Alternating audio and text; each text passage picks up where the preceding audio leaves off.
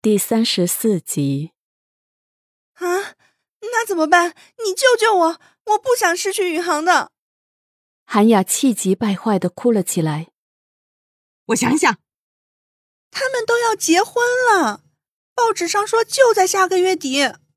韩雅急得直跳脚。你急有什么用？别急，你和你姐姐多久没联系了？从度假村回来就没联系过。我是觉得没必要了，而且也觉得心虚。他估计也不想见我，我就不想自讨没趣。去见他，就说你有了宇航的孩子。啊！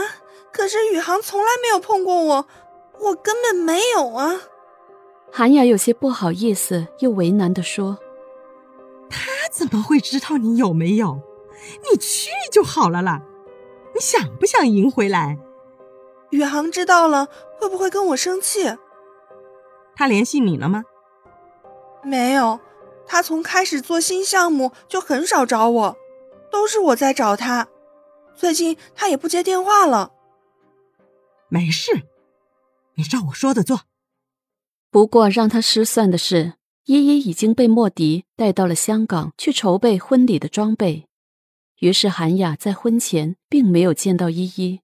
不过，却见到了萧宇航。婚讯公布的第二天，宇航就打了电话给韩雅。两个人见面后，宇航歉意的告诉他不能娶她，就算娶的人不是依依，家里人也不同意娶她。很无奈，韩雅只能不停的哭，梨花带雨的哭了很久。莫迪更是让人给方楠和张涵雅送去了一笔钱。说算是感谢韩雅曾经救过宇航，宇航已经结婚了，就算不娶依依，也绝对不会娶韩雅。跟宇航说的话如出一辙。在肖家和潘家的筹备下，很快婚礼便举行了。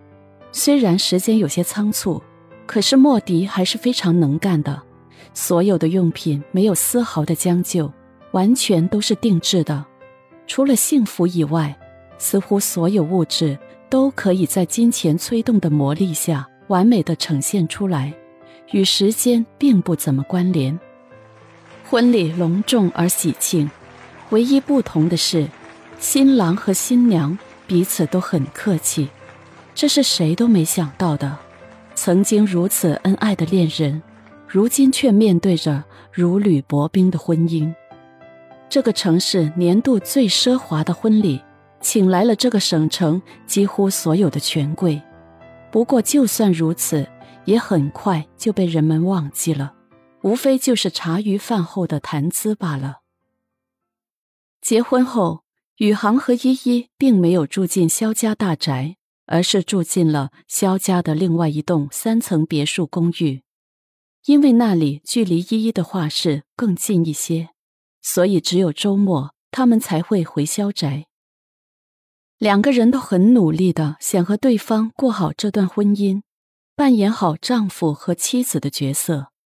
可是生活啊，就是这么残酷，我们无法完美的扮演任何角色，除非你真的成为那个角色。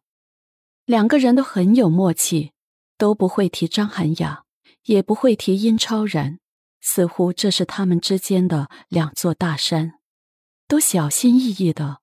生怕这个脆弱的婚姻在自己不经意间就出现了问题，可是你越怕什么，就越来什么。新婚蜜月回来还不到半个月的时间，张涵雅却找上了门。我本不想告诉你，宇航也刚刚知道，他为了萧家逼着我打掉我肚子里的孩子。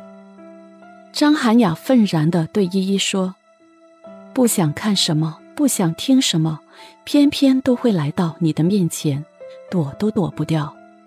你和宇航的事情不用告诉我，你可以走了。”依依淡淡的说，可是内心的翻腾可谓惊涛骇浪。对于他来说，这是他心里的一道刺，偏偏还搅动翻腾的，让他疼痛。张涵雅走了，依依便去了画室。什么？真是够无耻的！默默对韩雅的话嗤之以鼻。他说的未必是真的。